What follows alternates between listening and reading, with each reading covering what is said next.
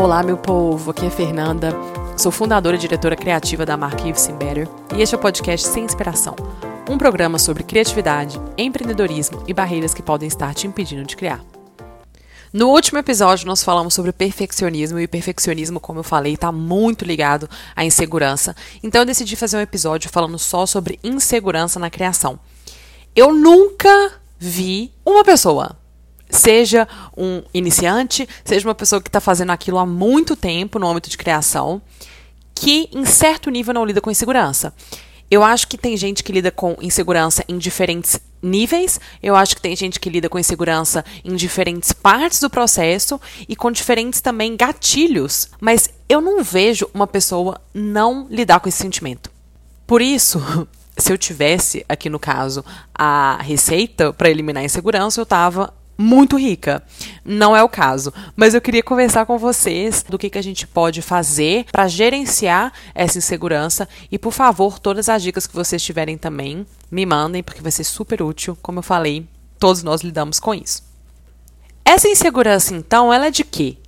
Vai variar de pessoa para pessoa, mas se a gente for parar para pensar, ela está muito ligada ao medo da crítica negativa. Às vezes ela se expressa na comparação, de você olhar para si, olhar para o outro e achar que o que o outro faz é muito melhor. Às vezes ela se expressa em você achar que não está pronto, mas a conexão entre elas é sempre nessa, essa crítica negativa, é você entregar alguma coisa para o mundo que vai ser recebido de uma forma que não está ligada ao que você esperava. E eu tenho tentado trabalhar de duas formas sobre essa insegurança. Uma delas é a forma mais comum, é a forma mais óbvia de pensar em tornar-nos mais seguros. E tem uma outra que, para mim, foi apresentada de forma muito recente e que eu tenho aplicado algumas técnicas agora que tem me ajudado muito. Por isso eu acho que o timing está muito interessante para a gente fazer essa, esse episódio. Para falar de segurança, então, além do que a gente já falou aqui sobre como que ela vai se manifestar, eu acho que é interessante a gente pensar no que, que significa insegurança. A insegurança, na minha opinião, ela é quando você não tem um chão para pisar. Agora, quando eu desço uma camada a mais para pensar, beleza, o que, que é esse chão? Quem é que pode me dar esse chão? O que é que pode me dar esse chão para eu então me tornar mais segura e conseguir não evitar, né, que a insegurança exista porque ela sempre vai existir, mas não deixar que ela comande a minha vida. E eu tenho pensado que esse chão ele pode ser o chão da experiência e o chão da identidade. O chão da experiência é aquilo que aí eu digo que é o mais óbvio, que é você quanto mais você faz alguma coisa, por quanto mais tempo você está fazendo, mais consistência, mais você vai experimentar diferentes cenários, vai aprender a lidar com eles, portanto você, tá, você vai estar tá mais preparado para o que vier pela frente. Esse eu acho que está na cabeça de todo mundo, todos nós sabemos, todos nós temos isso considerado, que a experiência faz total diferença. Agora, quando eu falo de identidade, quando eu penso em identidade, eu quero dizer que se você não acredita que você é aquilo que você quer se tornar, aquilo dificulta que você se torne o que você quer se tornar. Não fez o menor sentido, né? Então vamos dar um exemplo. Se eu não acho que eu sou artista se eu acho que essa palavra é demais para expressar aquilo que eu faço, porque talvez eu não vivo só com a minha arte, a minha arte não paga as minhas contas, eu acho que eu não sou digna daquele nome artista. Portanto, eu me sinto uma fraude, vem aquela síndrome do impostor, que também é outra palavra aí que todos nós, né, abraçamos a palavra e vivemos com ela, porque todos nós temos essa questão aí de síndrome do impostor. E hum, aquilo me murcha, aquilo me diminui, aquilo me faz ter insegurança do meu trabalho e de mostrar meu trabalho para o mundo. Eu vou aprofundar muito nessa parte da identidade e vou até fazer um episódio depois só sobre isso, porque eu quero muito que a gente pense mais no detalhe e acho que isso pode ajudar muito ajudar muito de nós a gerenciar essa insegurança. Agora sim, vamos entrar nessas duas linhas. Vamos falar de experiência, que é a mais óbvia, mas vamos trazer também aqui alguns pontos que talvez você não esteja considerando. Existe uma coisa muito objetiva quando a gente pensa em experiência, que é inclusive o que eu acabei de falar, que é o seguinte: se eu estou começando a fazer alguma coisa que eu nunca fiz antes, alguma coisa que eu não tenho costume de fazer, que eu não passei por situações diferentes oriundas daquilo que eu estou fazendo, eu desconheço o que pode vir, eu não consigo enxergar certos tipos de, de desafios, então tudo que vem vem numa força, vem numa intensidade que me desmotiva num nível que eu já não consigo seguir. E pensa que o seu cérebro ele é uma máquina de diminuir incertezas. É isso que ele vai tentar fazer o tempo inteiro. Portanto, se você não tem experiência, você não tem esse contato com o que pode vir, e o seu cérebro vai tentar te parar. Isso é normal. Como então que a gente enfrenta isso? Fazendo. Todos nós sabemos, né? Adquirindo experiência. Ah, mas ninguém abre portas para mim. Eu tenho tentado muito entrar em certas empresas ou com cert... trabalhar com certas pessoas. E como eu não tenho experiência, ninguém me escolhe. É... O mercado de trabalho está muito difícil. Gente, total. Isso sempre vai acontecer. Sempre, sempre, sempre vai acontecer. Hoje em dia, graças às redes sociais, a tudo que existe aí, a gente tem uma possibilidade de buscar a experiência que ela é muito vasta, ela é muito ampla e que a gente precisa tirar proveito disso. Então, você pode decidir ficar o resto da sua vida sentada e falar, poxa, lá, ninguém me escolhe, porque eu, como eu não tenho experiência, aí ninguém quer me contratar, então eu não adquiro experiência. Você pode, vai ficar o resto da vida falando isso, porque realmente tá competitivo, todo mundo quer fazer e, e é isso aí. Agora, o que é que você pode fazer para adquirir essa experiência?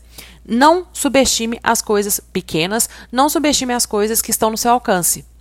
Poxa, se você quer ser uma escritora e você quer trabalhar num jornal, só que ninguém está te contratando, vai fazer um blog. Vai escrever, mostra que você sabe escrever, aprende a escrever, vê os impactos que aquilo vai gerar e como você lida com essas situações. Se você quer trabalhar com moda, mas você não tem experiência, nem que você vá fazer estampa em camiseta. Faz, porque isso vai te gerar uma experiência que vai ser útil para você. Seja para trabalhar com uma empresa, seja para trabalhar depois na sua própria no seu próprio empreendimento. Onde você pode começar para adquirir essa experiência? A segunda coisa, que é muito importante, é ter uma visão realista do processo. O que isso tem a ver com adquirir experiência e o que isso tem a ver com insegurança? Eu observo muito que, pra, principalmente para a gente que está começando, os momentos de insegurança, eles são muito engatilhados por aquele momento em que você vai sentar para fazer pela primeira vez ou pelas primeiras vezes aquilo que você quer fazer. Então, por exemplo, eu quero escrever, eu finalmente tomo coragem para sentar e começar a escrever, e eu vou lá e na primeira vez não dá certo. Sai tudo péssimo, porque eu nunca fiz isso antes, eu não tenho contato com aquele músculo, e vai sair uma bosta. Realmente vai. E aí a gente vai olhar e falar, poxa, tá vendo isso aqui não é pra mim?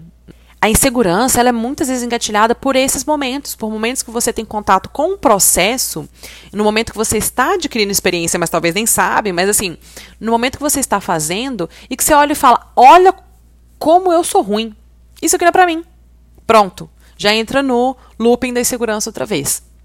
Qual então é a importância de ter uma visão realista do processo? Se eu entendo que o processo criativo nem sempre é divertido, nem sempre é legal, nem sempre é intuitivo, muito importante. Eu vou saber que quando isso acontecer, não é porque eu sou péssima, que eu não levo jeito para aquilo, que nada. Não. É porque isso acontece com todo mundo. E isso vai fazer parte do meu processo. A expectativa realista do processo, então, é saber: eu vou fazer o que a minha experiência nesse momento permite, o que o meu conhecimento técnico permite, e eu vou adquirindo esses conhecimentos ao longo da jornada e eu vou melhorando a forma como eu me expresso, porque é assim como é para qualquer outra coisa. Com a criatividade e com o processo criativo não é diferente. A expectativa realista, então, ajuda na insegurança. Uma outra coisa, dentro ainda desse tópico aqui de ter expectativas realistas, e vai parecer muito básico, mas eu li sobre isso outro dia e eu falei, cara, é verdade. E mudou a forma como eu encaro esses momentos. Veja só. Quando essas coisas acontecerem, você for fazer uma coisa que vai parecer muito difícil ali no seu processo criativo, uma coisa que vai tomar muito tempo, muito esforço, e que você vai pensar, meu Deus, não é possível que todo mundo tome esse tempo, isso aqui é muito mais fácil para outras pessoas, será que isso é para mim, etc, etc. Você vai olhar para aquilo ali, você vai dar uma respirada, e você vai falar para você mesmo que aquilo ali é um desafio, não é uma ameaça. Muito básico, parece que não tem efeito nenhum. Mas qual que é a diferença de desafio para ameaça? Desafio é uma coisa gerenciável. Desafio é uma coisa que pode acontecer a seu favor, ainda, ainda que seja difícil, ainda que seja desconfortável, aquilo pode estar agindo, e nesse caso está, a seu favor. A ameaça não. E muitas vezes o nosso próprio instinto já vai agir como se fosse. E a gente perde a paciência, a gente quer largar e não quer mais e não sei o quê. Senta, dá uma respirada. Para mim acontece muito que na minha cabeça eu fico. Eu odeio isso, eu odeio isso, isso aqui não é pra mim. Nossa, eu sou muito ruim nisso, eu não levo jeito para coisa manual. O tempo inteiro na minha cabeça isso fica rodando. Como que você pode mudar essa mentalidade? Juro, gente, é pequena, uma coisa assim, básica, mas vai mudar a sua energia ali ao redor e a sua disposição ao redor do que você está fazendo. Eu olho e falo: isso aqui é um desafio, isso aqui vai ficar mais fácil. Eu não tinha experiência com isso, estou adquirindo agora, então é natural que isso demore mais tempo. Isso faz parte do processo e está agindo ao meu favor. Seguimos. Entende? Então, eu ainda não gosto de fazer aquilo. Eu ainda acho um saco. No meu caso aqui na moda é, por exemplo, modelagem. Não suporto. Mas eu tenho que fazer. Eu preciso fazer, faz parte do processo. Eu tenho expectativa realista que eu preciso entender pelo menos como funciona e para eu entender eu tenho que ter contato com aquilo. Então, faz esse exercício. Vamos agora falar de identidade. Finalmente entramos na identidade. Quando a gente, então, tem a ideia de que a gente não é aquilo que a gente quer se tornar, que a gente não consegue nem falar, pô, eu sou artista, você não consegue nem falar, porque tem tanta força aquela palavra e você tem tanta essa síndrome do impostor que você não consegue. Isso tira aquele chão de você sustentar e bancar o que você cria. E para a gente criar coisas que são genuínas, com a nossa intenção, e para a gente conseguir mostrar isso para o mundo, a gente precisa bancar o que a gente está fazendo. É fundamental, é o centro de tudo. Essa identidade ela pode vir naturalmente. Poxa, eu faço tanto aquilo que eu quero fazer, eu estou adquirindo tanta experiência, voltando aí para o ponto 1, um, que já em certo ponto eu fico mais tranquila, eu fico mais, poxa, realmente agora eu posso me auto chamar de artista. Eu já vendi tantas coisas, eu já não sei o que, beleza. Se para você é isso que funciona, maravilha. Mas para muita gente, para muitas pessoas, elas nem conseguem desenvolver a parte da experiência, porque o ponto da identidade é tão forte, ele é tão profundo, ele é tão tá tão desconectado que a parte da experiência ela não desenvolve, ela não, não vai para frente.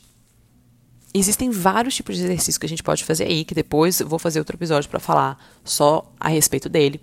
Mas você precisa acreditar que você é um artista.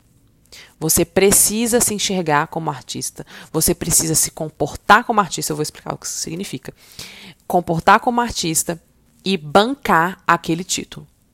Óbvio, você só vai também bancar se você está fazendo. Pode estar tá fazendo pouco, pode não estar tá vendendo aí, vivendo só de arte, mas, enfim. Você vai falar para você mesmo, você vai olhar para o espelho, você vai se apresentar como artista. Gente, eu tinha muita vergonha, eu não falava para ninguém que eu tinha uma marca porque eu não achava ainda digna. E eu me coloquei esse desafio, eu tremia para falar. Agora eu falo. E depois que eu vou falar das minhas outras coisas que eu faço, se é que faz sentido. A partir do momento que eu comecei a falar muito sobre isso, só essa mudança já me empoderou tanto de eu falar, cara, é isso aí. O que, que significa se comportar como artista? Você vai pensar, eu quero ser um escritor? Como é que é o dia a dia de um escritor? Eu quero ser designer? Como é que é o dia a dia de um designer? E você vai se comportar como essa pessoa. Não só no, ah, eu tenho que. Ah, se eu quero ser escritor, eu quero escrever. Não. Mas qual, qual é a rotina de um escritor? O que, que esse escritor lê? Com quem que ele conversa? Onde que ele vai? Cara, se torne esse personagem até você se tornar esse personagem. Isso é fundamental. Fale para você mesma, fale para as outras pessoas, banca aquilo que vai virar um ciclo positivo, que você vai começar a pensar que você é, aí você tem mais coragem para fazer, você tem mais coragem para fazer, você acha que você é, e aí vai, vai indo. E a nossa insegurança acaba ainda existindo, mas não fica mais ali no banco do motorista. Bom, pessoal, é isso. Esse tema é um tema realmente muito comum, mas eu espero que eu tenha conseguido trazer alguns insights para vocês, né, sobre como lidar, sobre como começar a pensar nesse tema da insegurança. Qualquer outra dica que vocês tiverem, mandem, ma mandem, por favor, que vai ser muito, muito útil. E vou fazer depois esse episódio aprofundando mais na identidade, que eu acho que não é todo mundo que olha por esse lado e é um ponto extremamente importante. E é isso, ficamos por aqui. Até a próxima e vamos com tudo.